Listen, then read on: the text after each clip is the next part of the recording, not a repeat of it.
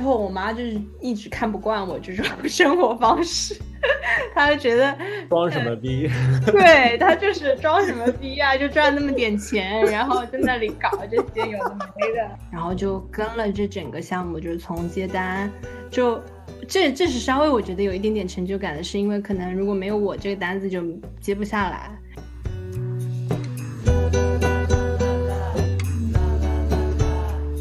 欢迎收听野人，今天我们聊一聊一个在我心中很魔幻的城市义乌。呃，所以今天邀请到了一位来自义乌的朋友，他也是一位文艺青年，陆，来跟大家打个招呼，陆。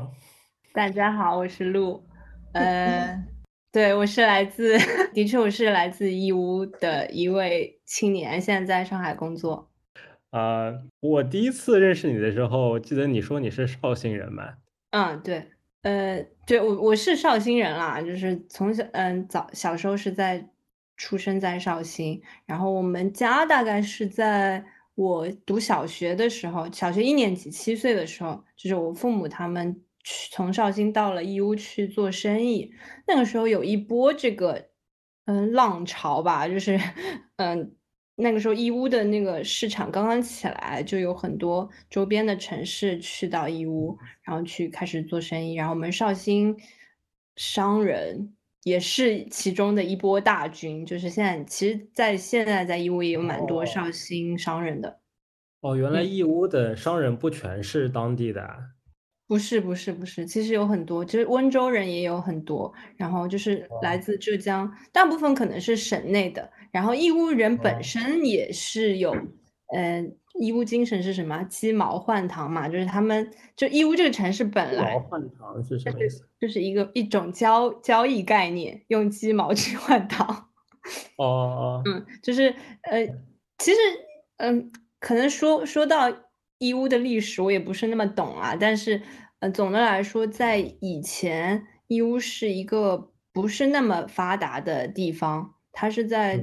嗯，浙江的浙西嘛，属于金华市底下的一个嗯县级市，就相对于其他就是可能更靠近呃海河的那种那种那种城市，比如说杭州、绍兴这种，他们可能周边嗯城市里是有河的，然后就会经济条件更发达一点，就是物。你从以前的角度来讲，可能就是大家都是靠。天气靠你的地产这种吃饭的时候，就是义乌不是那么条件那么特别好的地方，但他们就是有那种嗯市民精神，就是 鸡毛换糖，然后就从波浪谷里面开始，就是形成了一种商业文化。对，就那个城市，就是其地理位置并不占优，但是就是当地的人比较比较勤劳，是这样的一个感觉。然后对。嗯，我觉得还挺有挺有意思的，就是那么多人都跑去义乌开做生意，就是都不是当地人。我一直以为就是义乌都是全是本地人在这里做生意，做着做着，然后这个城市就这样就发展起来了。对，然后原来是这整个浙江省的人跑到那里去做生意，所以就是而且也不是只只有浙江人啦，其实应该是全国各地很多人都。它它应该是首先它有一个聚集效应嘛，就是它这个市场形成了，然后就大家都是闻风而来，就都想要嗯。赚钱嘛，然后就特别是呃我我家去义乌的那个时代应该是九十年代，就是千禧年之初吧，千禧年之初。七岁的时候父母去的那个义乌，那就。千禧年，OK，千禧年对，然后我妹妹是出生在义乌的，她是零一年出生的。哦，所以你妹妹是真正的义乌人，呃，对。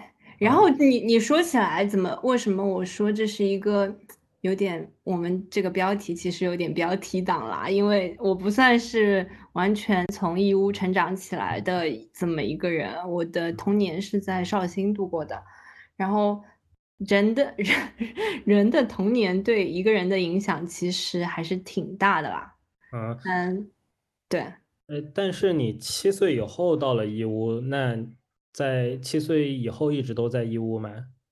其实也不是，就是七岁之后，呃，就是我七岁的时候，我父母去了义乌嘛，然后当时我还就是留在绍兴，成为了一个儿留守儿童，就是 住在外婆家，就是由由外婆照顾我。然后我也在当地的小学读书，读了两年，就是读到二年级的时候，然后嗯，父母就意识到，就是可能把小孩留在老家不太好。虽然就是我们不不算是说绍兴跟义乌差距特别大，因为其实绍兴整体就是经济条件和教育文化水平也都还可以嘛。就不是真正的那种很出名，不是还可以，全国很出名的。对，但但就是那那时候父母会觉得，就可能把小孩一个人留在老家，就是自己不在自己身边也不太好。所以我在三年级的时候就，呃，我我爸我妈那那个时候是流行就是那种寄宿学校，就可能是生做生意的人的。圈子里，他们因为自己做生意比较忙，也没法照顾到小孩嘛，他们就会把小孩送去这种，呃，寄寄宿学校，就是你平时就住校住在那个学校里，然后大概，呃，十四天左右放一次假，就是可能放三天，读十四天放三天，然后会有校车接送，把你，嗯，送回到你的，就是你父母那里，就是你父母的住处。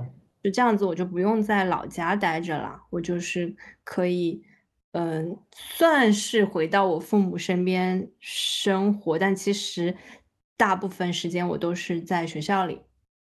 嗯，那你比如说十四天放假，那中间周末啊这些也是在学校吗？对，就是我们是十四天放三天那样子的。哦，这等一下，这学校是在绍兴还是在义乌啊？这学校在两者之间。在绍兴跟呃义乌中间，其实也算是绍兴的一个地级市，叫诸暨。哦哦，听过这个地方哈，以前对诸暨就特别多这种寄宿学校。然后嗯，现在我我因为录这个节目，我去查了一下，就是 就是绍兴跟义乌的一些一些资料的时候，发现嗯诸嗯绍兴有一个特别大的集团叫海量集团，它是算是。就全国就是属于就是有一可以挤上全国排名的那种大企业，就我们那个学校之前就是这个海量集集团底下的一个学校，它它海量有就是做教育集团，然后它有很多那种寄宿学校。哦，这属于这种当地的贵族学校是吗？嗯，反正就是那个氛围下，就是好像是很多，反正我的同学也都是大家家里都是做生意的。那那你的文艺气质实际上是在那个学校里养成的，是吧？来了，文艺气质是怎么形成？我觉得这个东西其实个性占了很大的元素啦，就是你出生的性格是怎么样子，然后你的家庭，呃之类的。然后我其实想说的是，我觉得义乌对我这个。就文艺气质的培养是没有什么帮助的，就是义义乌总总体来说，就像大家理解的，就是认为的那样，它是一个非常追求，呃，商业，嗯，做生意，然后非常实际的一个城市，金钱至上又非常实际的一个城市，所以它这些，呃，点其实跟文艺青年就是都还挺相悖的。那你的文艺气质是与生俱来的吗？你的意思是？就我觉得，其实，嗯，回到我们那个我的我的那个家乡，其实我家乡对我应该影响还是挺大的啦。就是，所以还是绍兴培养了你的，对你的影响更大一些。因因为绍兴就是一个非常有文化的地方，对吧？因为鲁迅是是鲁迅吗？就是。首先，它是一个历史非常悠久的城市，然后有很多文化名人什么的，鲁迅啊、蔡元培啊什么这种，徐文长，就这这些，但这些都是义乌没有的，所以所以就是可能，就说这个话是不是 有会引起义乌人民的？我我是不是一开始就应该就来一个 disclaimer，就是我的对义乌的评价和印象都非常主观。是来自一个来自外地人的评价。好的，好的，来来说把把义乌不好的地方全你要吐槽的东西全部说出来吧。就就就还是说回到这个这个文艺气质，其实，哎，你说城市对一个人的影响有多大？其实是有影响的啦，但我觉得主要还是来自你的家庭可能。但我的家庭就是我我刚才说到，从七岁开始，我父母就开始经商了嘛。那我们家也其实也没啥文文艺 文艺背景，就就可能稍微有一点点的文艺气质是来自我爸爸那边吧，就是我。但是你父母。都是经商的背景嘛，嗯，对吧？对，所以他们这样的就是职业对你的文艺气质应该是没有任何影响的。嗯，这个就就有点奇怪了，就是我可能怎么说，可能是一个反面的例子，就是正常来说，你在经商的环境下长大，好像大家理解的你就是会。也非常有紧张头脑，对，然后喜欢喜欢追求比较现实的东西，但可能是因为我们家庭就是，呃，怎么说？我觉得我跟我妹妹跟我弟弟又都很不一样，也有可能是我小时候在那个寄宿学校的经历，就是我是相对于远离那个现实世界的，但是可能，嗯，我就是。因为父母从经商开始，就是可能家庭，就是怎么说怎么说这件事情，就是呃，你不用太去担心，就是经济上的一些这种压力什么的，就是他们给你给了你相对来说还算还还可以的，就是生活条件。然后在这种生活条件下，你可能会呃，就就。去追求一些 精神世界啦，这种我我觉得的影响可能是这样子。那所以其实是他们就是为你打了一个良好的基础，让你 有了一个可以去 注重自己的这精神世界的这样的。这这么说听着好欠扁啊！我觉得。那那不是这样这样，那我还有个问题是说，呃。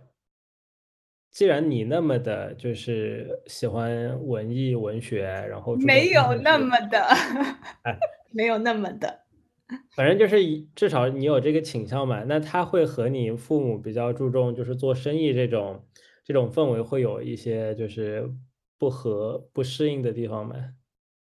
呃，有的，就是我妈一直会念我，就觉得我是一个很飘的人。啊，就是，嗯，就包括现在的生活中，可能是这两年稍微好一点，就是我，嗯，找到了对于他来说也还算体面的工作，然后收入也还可以了那么一点，就是稍微得到了他那么一点认可。他以前一直觉得我就是在上海混日子，就不切实际，然后永远追求一些有的没的东西，也不好好回家，就是。真正做点生意，搞点自己的事业，然后拥有自己的家庭，这样子就是他们的对你的期待还是很，就是就是很他们的那一套价值观的。嗯，那他们是怎么同意你来上海混的？这个其实也是斗争了很久啦。就嗯，我反正我我们家的那种家庭观念里面就没有，嗯。他们就不觉得上班这件事情是一个特别好的选择。对他们可能觉得人最好的选择还是有自己的事业嘛，就做自己的生意嘛，给自己打工，不要给别人打工。嗯，所以挺对的。是啦，我 其实这个观念是影响我的，我也我我就是一直以来都觉得我。Finally，我最终应该是要有一份自己的事业的，不可能永远给别人打工。这个这个观念在我脑海里有的。嗯，哎，那他们一开始没有希望你就是毕业以后就留在义乌帮家里人一起打理一下家里的生意吗？有啊，就是他们，我妈以前一直。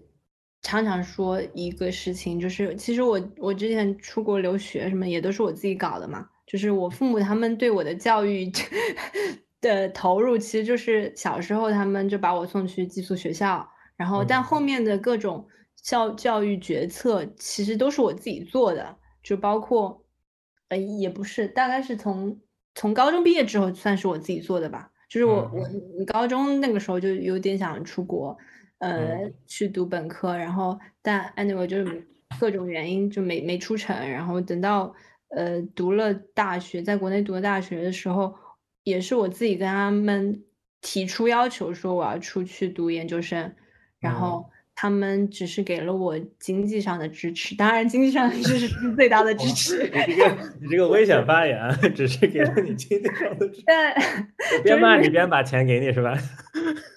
就就是是我自己自己搞的这种 research 什么的，就自己做的研究，自己自己给自己。很多人都是这样的吧？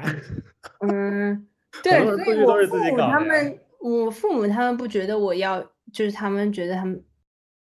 并没有觉得说我一定要出去读书，也并不觉得要追求特别高的，嗯，学历什么的，嗯，就他们可能觉得这个，我我猜啊，是不是他们觉得这个学历跟你对家里生意的帮助没有太大关系？呃，对，嗯，是的。那那你，而且我妈特别后后悔，她以前老是说，呃，就是让你出去读书，然后你就现在都不回来了，就是会有这种观念。哦就是强化了你这种就是文青气质是吧？其实不是文青，我觉得其实呃不不完全，我我对文青的意思就是说，可能你更自我了就。对对，就是就是管不住了嘛，见过世面了嘛。那那他们嗯，在你上学出去上学之前，有没有帮家里打理过一下？生意啊，就是做一做，就是帮帮忙，打打散工这样。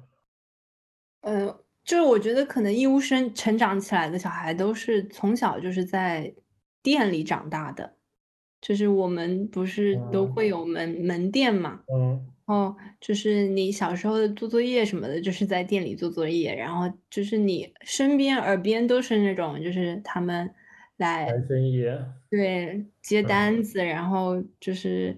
谈生意，然后这些，然后当然肯定会有 会有帮忙啦。就是你寒暑假或者回家的时候，最最简单直接的就是我之前有发给你一张照片，就是我们可能忙的时候，就是需要换吊牌什么的，就是全家就都就是晚上回家就全家在那里换吊牌，然后可能也会有什么换包装啊，就这种这种活，这种体力活做一下。嗯，一家的童工。对。就是应该义乌就是都是童工，对。那除了这种换吊牌啊啥的，还有别的工作没？嗯，别的工作其实主要是体力活是吧？就现在回想起来，就义乌的那种生意，还是就小时候都是就是那种比较传统的那种买卖生意嘛，也不存在什么特别大的。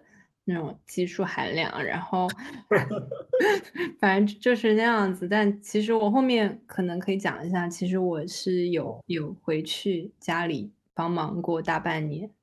嗯，你什么时候？在你工作前吗？还是？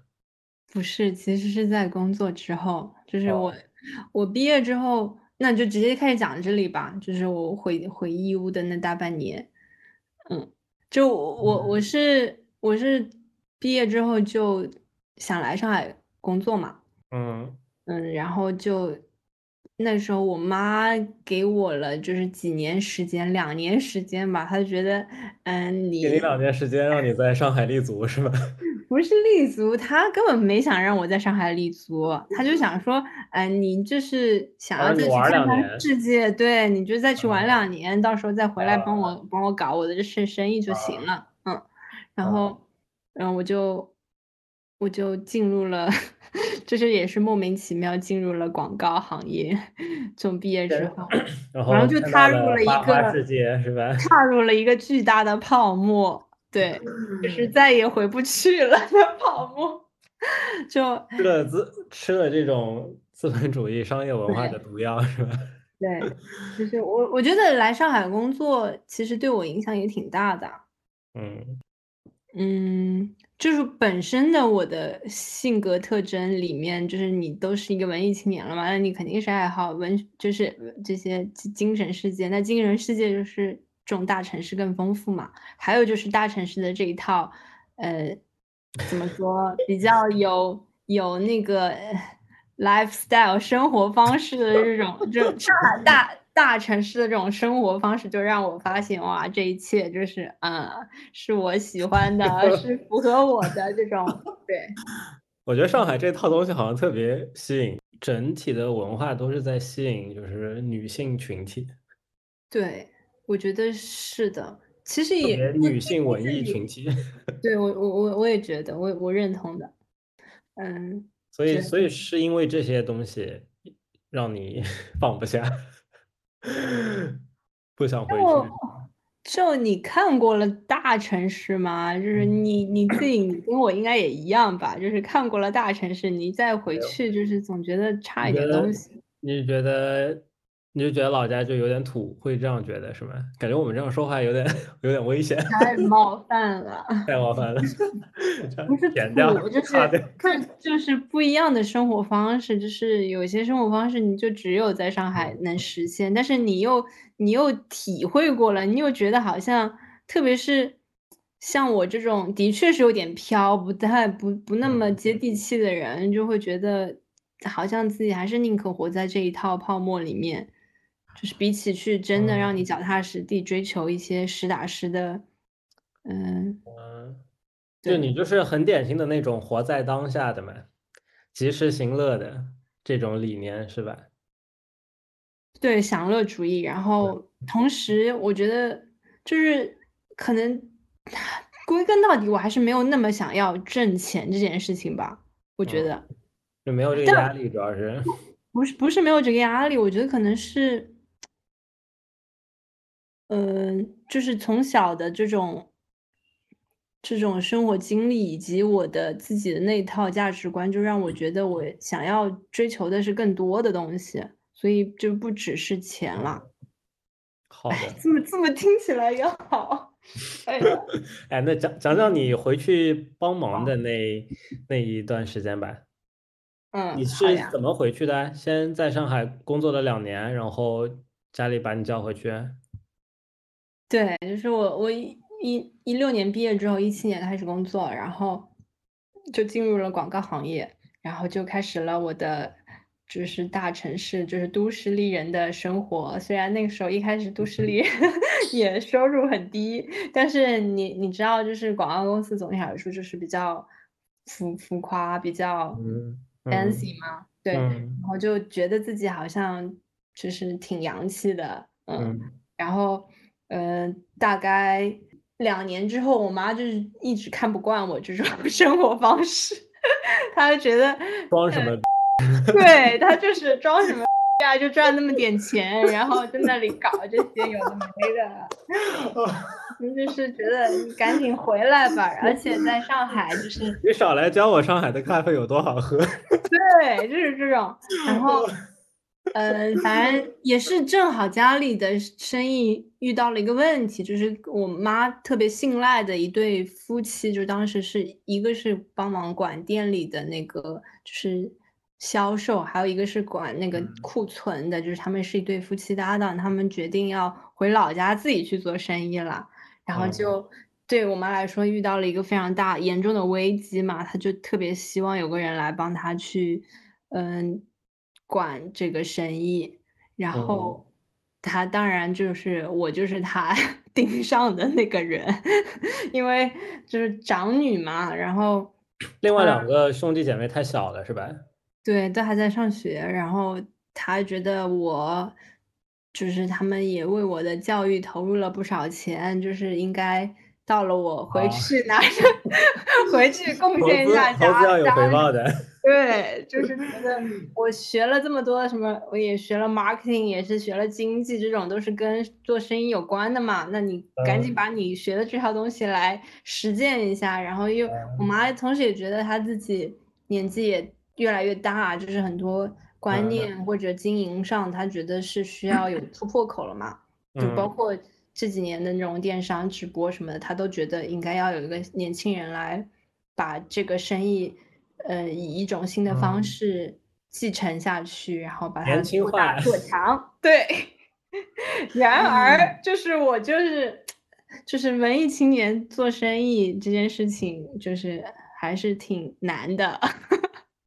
因为就是还是不是那么对金钱的渴望没有那么强吧。然后你你又还有就是对生意的，就是是对生意的类型不感兴趣，或者是对于这个行业，还是说就是地理地理位置的关系，就是就是想待在上海。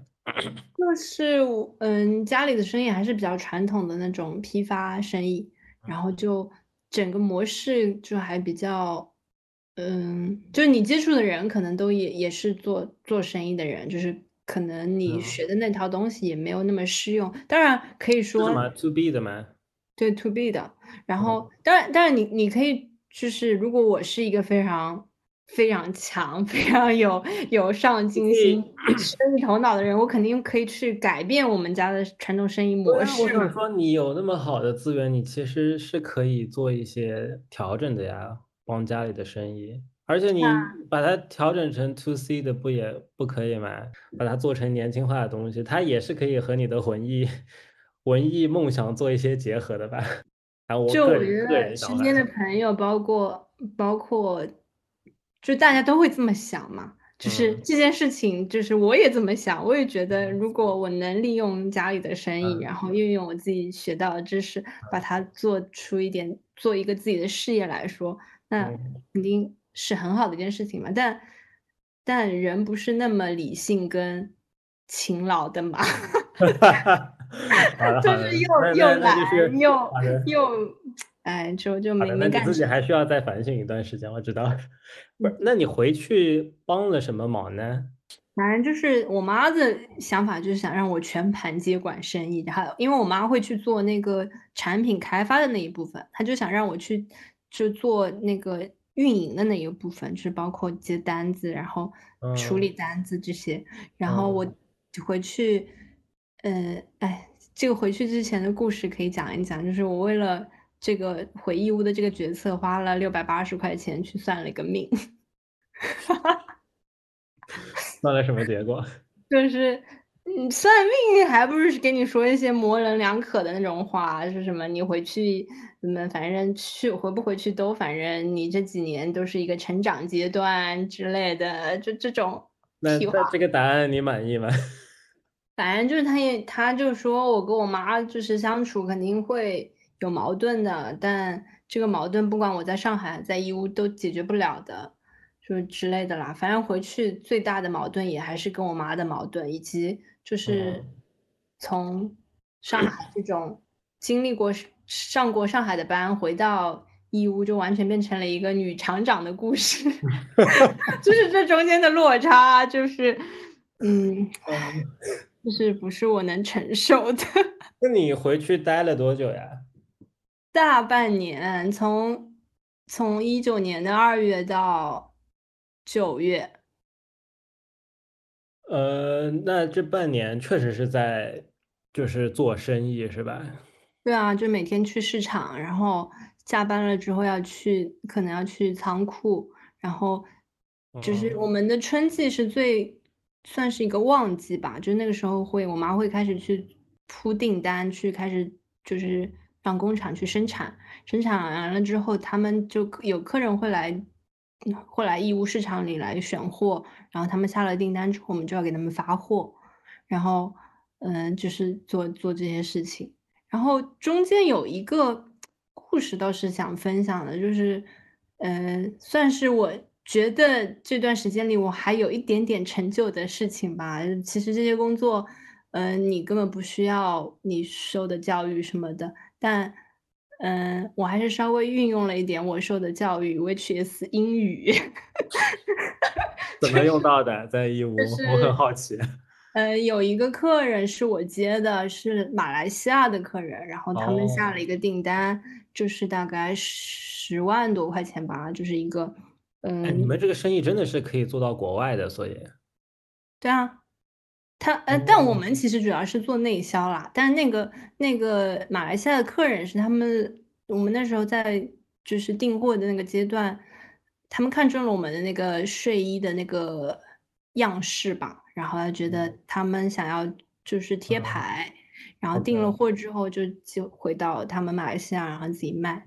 然后就跟了这整个项目，就是从接单，就这这是稍微我觉得有一点点成就感的，是因为可能如果没有我这个单子就接不下来，然后中间也嗯也帮也算是。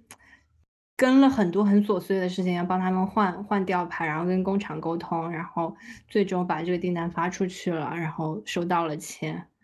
嗯嗯嗯嗯，就是这个工作 不需要我受的那些教育，就是这是我觉得最那个就是没有用到我自己学的东西。但是其实我我现在也有在反省，就是这个观念可能还是太学生观念，觉得一一定是自己。嗯，自己自己学的东西想要学以致用，其实还挺幼稚的。你归根到底，你不是就是为了赚钱吗？嗯嗯，没有会有，我大概能理解了，就是有些工作本工作内容本身可能和你的兴趣没有太搭，或者就是跟你擅长的事情没有太 overlap 的话，可能你会干起来有点痛苦，还是别的原因。对，首先就是在义乌的那个环境下，你做生意，你就是需要比较那种，呃，就它跟上海的那种，呃，商业环境是完全不一样的。它不是那么的跟你讲规则或者条条框框的，它可能更更需要很灵活，然后跟人有的没的那种。嗯，这这首先就不是我特别擅长的。哦，就是打交道的工作比较多，是吧？就它不是可以复制的那种一套一套那个 methodology 啊什么的，它就是每你有可能每一笔生意是不是都是都是很很看那个当时的那种 chemistry 啊这些东西。对，然后你接触的那些人，他们也不是那种就是哎怎么说呢？反正就是都是生意人嘛，就是都是呃我们来义乌进货的，可能都是那些就是。可能北方客人比较多，但是就是他们是其他城市的那种批发市场里面的客人，然后那他们那一套语言，嗯，逻辑体系就是跟你跟你就是之前经历的也完全不一样的，这是一个落差。然后还有一个是大的工作，后面把我击垮，就是我天天要去仓库里就是调订单，就是做很机械的工作，就是嗯。主主要也是我们比较重复嘛，是。我们小，我对我们的我们这个东西不是很，也没有很大公司什么的，也没有特别完善的管理方式，所以你就要手动的，就是去把嗯别人下的订单跟你有的货匹配起来，然后帮他们，就是感觉这是需要。需要一套这种什么后台系统 来哦，有这个系统啊，有这个系统，但就是但也挺傻的。然后你就嗯一直发不出货，然后就很烦，然后就要各种想办法调这个货，然后就天天就是搞这些事情，就嗯，都是你一个人吗？嗯，不止我一个人啦，当然也有其他的工人和我妈他们也会一起。我觉得稍微有点擅长，就是我适合和擅长的是，我中间有有帮家里的这些，就是我妈做的这些产品去拍摄，然后去宣传这一块是我可以做的。哦，就就相对来说还挺享受这一这一块内容，是吧？对对对，嗯，那不挺好的吗？感觉这种做当项目来做也挺有意思的。嗯，但总体来说，那些东西就是你还是得。非常符合你的客人要的，就是他们可能就是想要淘宝风的，就是，但我我我自己又不是那种说，嗯，已经成熟到说我可以根据我客人的要求去 去去点，就是弄一套那种东西出来，我就还要很坚持自己觉得好看的或者自己那套审美，就这这也不太行，其实。突然你变成了一个创意，唉。现在你懂创意，你懂做创意工作的 人的痛苦了吧？呃，天天 logo 再大一点。对，就这个东西，其实一开始是想说的，就是呃，义乌这个城市跟文艺青年是两个极端，就是两两是相相违背的。因为义乌这个城市，它追求的就是规模化的大众的东西，但。文艺青年追求的可能是小众的，是就是就是那种那种对啊，有的没的。差个题外话，我觉得就是可能是因为是 to B 的关系吧，嗯，就他不太需要这种你要表达情绪啊，就是强调品牌概念呀。但是如果是 to C 的话，可能你还有的发就是发展一下你的，就是发施展一下你的 文艺气质，对吧？我突然想起来，我回义乌这段时间还做成了一件事情，是。被我妈夸的，就是我们的店铺装修了，就是我帮他挑了一些，就是嗯，就是家具什么的，然后就让整个店铺鹤立鸡群 在市场中。但其实我，但其实我妈品味也还可以啦。啊，对，我我我有可能路过吗？那家店？我之前去过，但那边太大了。对啊，非常大。因为有一栋楼全是卖这个衣服的嘛。嗯。啊，反正我有印象，就是有，就是反正有些店就要稍微大一点。对我们是店铺还挺大的，然后反正就是装修那段时间，我觉得我也挺开心的。反正最后后来就还是受不了，要天天去仓库搞那些很机械的工作，然后我觉得我也没有能力真的帮我妈去把它做成我自己的事业。呃，当然还有一点就是我急去回家跟家人相处，嗯。就是也挺难的，就因为从来没有跟他们这么这么紧密的在一起生活过，算是。是因为住校的关系是吗？对。嗯，哎，那在义乌工作以外，你会有些什么活动呢？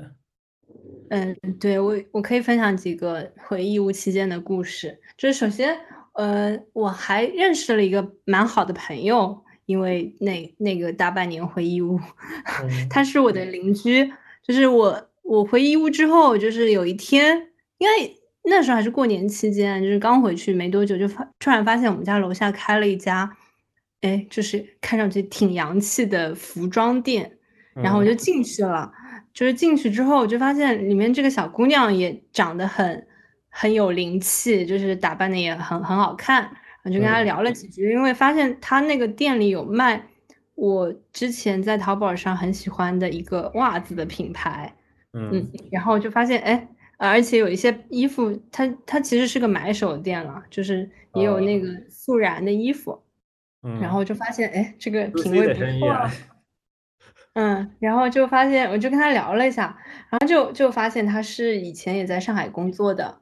然后年纪挺小的，其实比我小小好几岁，嗯，但他就是，而且他住住在我家楼下，然后。他说他也是才回来义乌，然后开这个店，大概开了才几个月吧，刚刚开起来，然后就跟他成为了好朋友，反正后面就，嗯，我们会一起约着去公园跑步，然后就是一起，嗯，我经常去他的店里。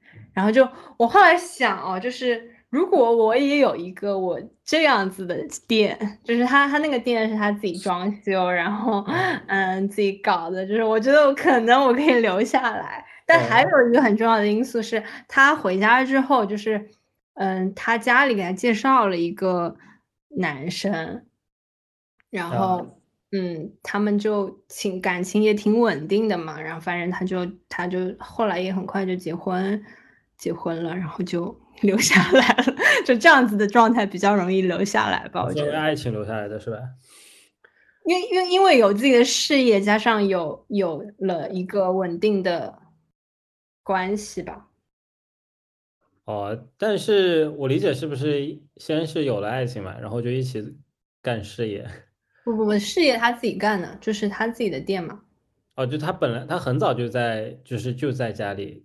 开始开店了是吧？没有，他大概回家就是为了开店，然后他开店了之后，就是嗯，同时家里也给他介绍了对象，然后就就跟那个人在一起了，然后就就结婚了。后来，哦，然后就活出了你想要的样子是吧？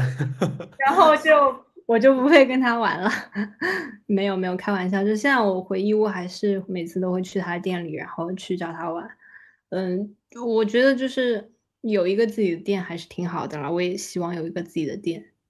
嗯，所以他他是你在义乌唯一的朋友是吧？呃，这又要说回到，就是我在义乌其实根本没有上过学，也没有完整说在那里生活很长时间过。社交圈子。对，对，这个问题也挺大的。就是，嗯，我在上海至少还有一帮就是可以一一起玩的朋友，但回到义乌可能就只有这么一个人。但她，而且她她有她那时候是有男朋友嘛，那她也会跟她男朋友一起，但。就是还还是不一样了，对。平时社交生活其实不多啊，就就有一两个朋友嘛。对。所以大部分时间都还是其实还是工作，对，跟家里人在一起。是。嗯。我大概能懂，可能是有点 有点憋屈，文艺青年了哈。就也没有真的没有什么文艺生活，就在义乌。义乌当地没有什么，比如说。符合文艺气质的地方吗？比如说什么电影院呀、书店呀、咖啡厅啊这种，总归有的吧？哦，但是差点意思是吗？我跟你说，我们我们那个义乌虽然就是一个做生意的地方，但是咖啡店真的这特别是这一两年起来的还挺多的，而且有些还还不错，真的。然后其实这种。这种店多半也是那种像我邻居那样子的，就是年轻人回来开的，所以我觉得就是我还是挺为他们感到高兴的啦，就是他们能真的回来，然后做一份自己的事业，然后可能当然你你要有妥协去符合这个市场，但他们至少有有把有带回一些新的东西来这个城市，嗯，所以我自己也是有那么一个梦想，就是有有一天还是希望能带带回去一些什么东西。但可能不是义乌啊，我可能会想要回绍兴。嗯，绍兴开个潮牌店。绍兴就更文艺一些，就是真的那种蛮有感觉的咖啡店，什么也都有的。那应该那个市场空间还是挺大的吧？嗯，而且物价真的也不便宜。就是我们家楼下的咖啡，我。我在录录节目之前，特意又打开他们的小程序去看了一下，都是三十多块钱一杯的那种拿铁。嗯，司康十二块钱一个司康，嗯，蛮离谱的。反正就都是跟星星巴克这种价位就是拉齐呗。对。好的，那义乌的就那半年的生活就是这样的。嗯，对啊，反正就最终还是。我我自己归因觉觉得就是还是没有找到自己的事业的立足点，以及没有展现，没有没有觉得自己有一份能自己干出自己价值的事业。然后同时，我妈那时候非常想我回去，也是想要我尽快就是安稳定下来，有一个家庭嘛。然后，但我也发现不可能，就是包包括那种相亲大会，包括我也没有其他的社交圈，都觉得。呃，我在这个城市也没法找到，就是自己会想要在一起的人之类的，嗯，所以就还是回来了。那你讲讲以前呗，你那个时候在义乌，嗯，有些什么有意思的事儿？对我印象中，我们一开始在沿街店铺的时候，就是刚到义乌嘛，就是我们还是就租房子，我父母那时候租房子，然后就租在店的楼上。然后，嗯，从出租屋里面，然后就真真的还挺白手起家的感觉。就是对我父母来说，他们也是算是身上没带什么钱就来就跑到义乌来了，然后也不懂，他们之前也没做这个东西嘛，就完全是跟着老乡说有老乡也在做这个这一行，然后他们就慢慢的学习，然后摸索，然后运气也挺好的吧，可能就是大概。做了两两三年，就好像赚了一些钱了。然后我记得当时我妈一直跟我说一件事情是，他们刚刚义乌那时候根本没有想过自己能买得起房子什么的。但当时当时的房价也没有现在那么离谱啊。但他们就是，嗯，可能晚上吃完饭散步散到那个市中心的公园广场，那个时候那个广场对面就是有一栋楼正在就是。在建设中，然后快要完完工了，然后我妈就发出说：“嗯，什么时候我能买得起这样子的房子？”就是感叹是吗？感叹。然后大概半年之后，他就买了那个房子。原来是个凡尔赛故事。我觉得还挺励志的，听这个就是，其实也其实我对义乌印象真的也不算不算特别有印象。我小时候一直就是还是就对他有一种嫌弃的感觉，总觉得这是一个哎大家都做生意的地方，就是也没没什么文化，但就是有有种暴发户的感觉。这个义乌这个城市 有吗？真的吗？我我小时候有这种感觉，然后但。其实这几年我觉得大势已去了，虽然还有一些电商，但的确没有以前那么辉煌了。就是那个时候，就我读四五年级的时候，四小学到初中那段时间，应该是最最鼎盛的，就是整个生意全就是全国的生意，就是都都来跑来义乌进货什么的。然后那个时候小区里面真的那种豪车什么，就是大家都是疯狂。赚钱、疯狂花钱的那个那个年代，但是我觉得这几年就好像没有那么风光了，已经，因为也受就是电商的，就是冲击，然后对各种转型什么的。当然，义乌它也它还算是发展的还可以的啦，它不是现在也电商还是很蓬勃在发展嘛，很多人去义乌做直播什么的，嗯嗯，这个我不。总体来说，钱没没那么好赚啊。就是以前我们小时候，可能他们那种生意更好赚钱一些。我觉得是 to B 的是不是已经基本上饱和了吧？嗯，那么早，那么多年前就已经大家都开始做，那其实积累的应该差不多了，对吧？嗯。所以你在义乌的二十年，就也没有啥，是吧？没有啥。但我觉得最后可能想说一下，就是义乌这个城市究竟给你带来了啥，是吧？对，带来了什么影响？我觉得其实还是挺挺多方面的影响的，就包括从就是首先说说就是金钱观吧，就是我的观念里面就是，嗯，就是钱就是重要而且万能的东西，就。是这这个东西是植根在脑海里的，而且会有那种。就是能用钱解决的问题，就尽量用钱解决，这种这种想法。呃，就是你觉得这个观念是义乌给你的，就是跟家里人做生意是有关系的。对，就是我不会觉得是不会想要说脑海里想着说去办一件事情要去求别人什么的，我就感觉就是应该用钱解决。所以就是生意人的 mindset 是吧？对，就是什么事情的问题，我觉得就是用钱解决的事情，就是是最最高效，也是最立竿见影的，会会这么觉得。嗯，比较简单一点。嗯，能用钱解决的问题就不是问题。呃，对，反正是这是一句，还有一个就是说，反正就是你花钱就是买个安心之类的。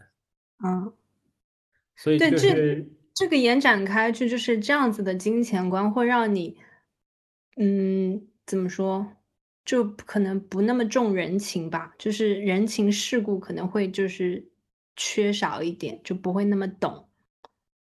嗯，体现在什么事情上？比如说，就比如说，你是一个在那种等等级，不是，就是那种，比如说你是你家里是从政的，或者是就是就是。当官的那种家庭，或者是可能老师什么的也会，就是会让你，就我我感觉啊，就这种家庭里出来的小孩可能会更加懂得，嗯，礼尚往来，对，就类似这种吧，就是和和跟别人维系关系什么。但我们这样子家庭出来的人，我这样家庭出来的人，可能就就是大家都是交易的关系，值对比较。对，就是金钱往来的关系，比较简单，然后也不会不会去就是嗯搞那种关系什么的，嗯啊，那它会影响到你就是社交啊、工作啊这些吗？就在上海的生活？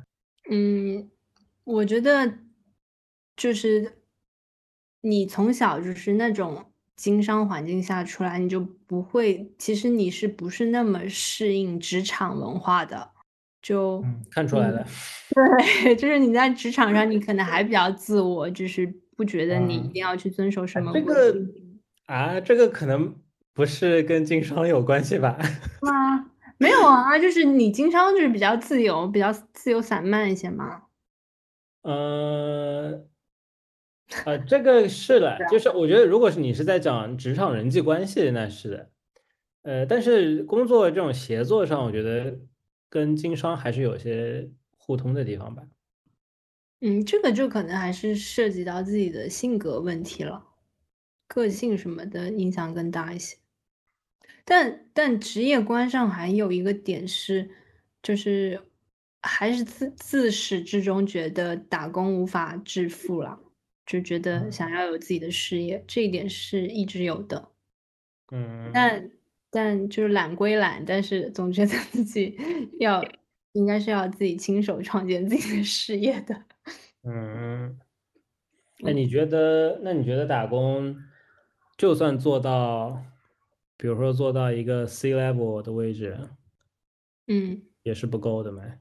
是做不到吧？可能，没有，就是先先不谈论那个做不做得到，就是呃，就如果是就是你能看到这样的一条路，那你觉得它是呃在经济上是能满足你的吗？其实是可以的，就是我经过这么。多年打工，发现其实打工也是可以实现。财富自由什么的，但总觉得它跟你追求的那种那种实现的方式不一样，就是你想要更自由，更更加是自己 own 这个东西，嗯，而不是就成为一个，嗯，就还是在帮人打工嘛。对对对对，就是你，因。为你在职场上就还还要应付很多事情嘛。当然，做生意并并没有想象的那么简单，只是。就是多少还是会觉得，嗯，可能还是拥有自己的事业比较好。就是打工，就是你钱再多，就是那个事业不是你的，就是你没有真正拥有它。嗯，就是你很有可能就是第二天你工作有可能没了，那就结束了，对吧？对。但是生意是可能能给到的安全感会更多一些。而且就是你自己拥有一件事情的感觉，嗯嗯，就是是你自己个体的一个延伸，一个身份的延伸，对吧？嗯，大概能理解。呀，那你想通了呀？还不回去？对呀，对呀。我觉得，我觉得这这个问题就是需要花很长时间想了。就是也跟你的机遇什么的有关系，嗯，我觉得可能还是会找到一条适合自己的路吧，但但 不知道要花多少时间。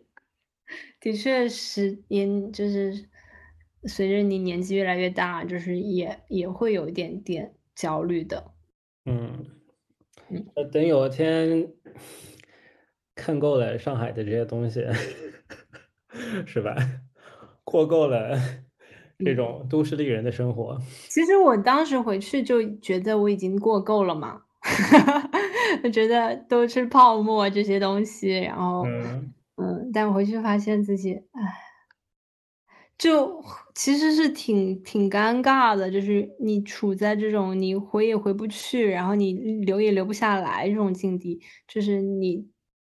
嗯，如果你最终你要跟自己和解，你说的留下来是哪种留下来？就是你能混，你你能在上海混得很好啊，靠自己的能力。呃，嗯，但是可能你的那个 bar，看你那个 bar 定的有多高呗。就你的过得好是哪一种啊？嗯，就是就是立足吧，就是。过上自己想过的生活，那每个人想过的生活都老大了，差别老大了。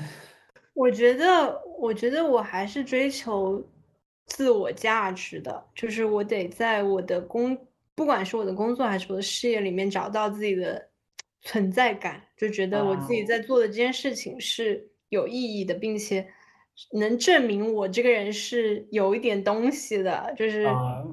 就是我希望得到这种这样子的认可，然后同时我也要我想要有好的收入嘛，嗯，能同时我还想要就是 life work work balance，想要的太多。嗯，我觉得你一旦证明了自己有价值，基本上没有什么 balance 了吧？对啊，就是这这个真的很矛盾。你就一方面就是觉得自己做不好一些事情，你就会很沮丧嘛，就怀疑自己。但是你又不愿意去吃苦，就是一一累，你又觉得哎，怎么这么烦，这么焦虑，然后。嗯，就这个只是最，就是最初级的一个矛盾嘛。之后你的矛盾可能还会有。假设你证明了自己的价值以后，你可能就没有你想要的那种 work-life balance 了。你的价值就是完完全全体现在你的工作上。你没那工作，你也不会感觉到有价值。然后，所以，然后这样下来，你的整个生活重心还是在生那个工作上。那你同时又想要去享受那种工作以外的这种闲暇时光，可能就会相对比较少。嗯，我觉得，我觉得是你要，就是大家可能理想要的那个薪水，他需要你的付出，可能真的是不是每天九到五这样的一个时间的，对吧？那你可能周末都在想你的项目。嗯。就跟你做生意可能最后的状态会很像，就是没有一个上下班的概念，唯一的差别就是这个生意是别人的，不是你的。嗯。但是还有一种，还有一种情况是你干成合伙人，那可能就是你也变成算是 part of 你的生意嘛。我觉得工作真的占占据人生的太太大部分了。我觉得我这个播客真的每期聊到后面都聊得特别苦大仇深，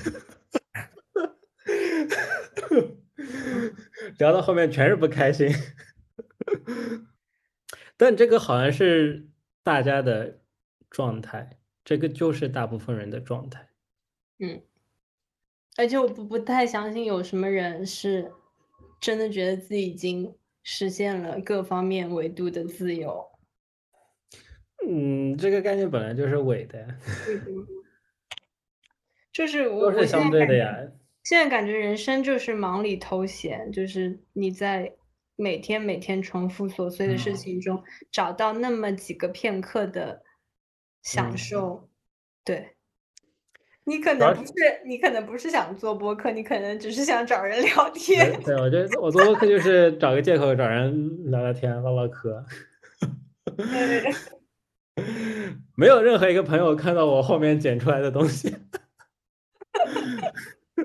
结果就剪了第一期，后面就剪不出来了。我都忘了义乌到底给你带来了啥呀？感觉义乌没有给你带来啥呀？感觉你跟这个城市就是两个 毫不相关的两个个体被强行绑在一起，就是矛盾中寻找那个共存。其实真的是我找到了吗？共存的方式没，现在就是远观呀，就是嗯嗯。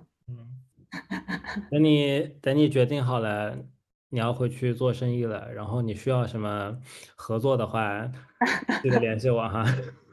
你的 logo 都没帮我设计出来呢，你算了吧，这拉生意拉的一点都不诚恳。哎，你那个 brief 就很不清晰啊。就怪别人 brief 不清楚，哎。好的，非常感谢我们的文艺青年 为我们这期播客带来了很多精彩的故事，希望他早日 解决自己的 各种问题，对，解决自己的困境，拥有自己的事业，实现自己的梦想。嗯，欢迎来义乌玩。哦对，然后鹿其实也是一个 podcast 的 host，啊，他的 podcast 叫做直接影响了立涵的播客，对，也是也是呃 inspire 了我开始做播客的一个原因之一。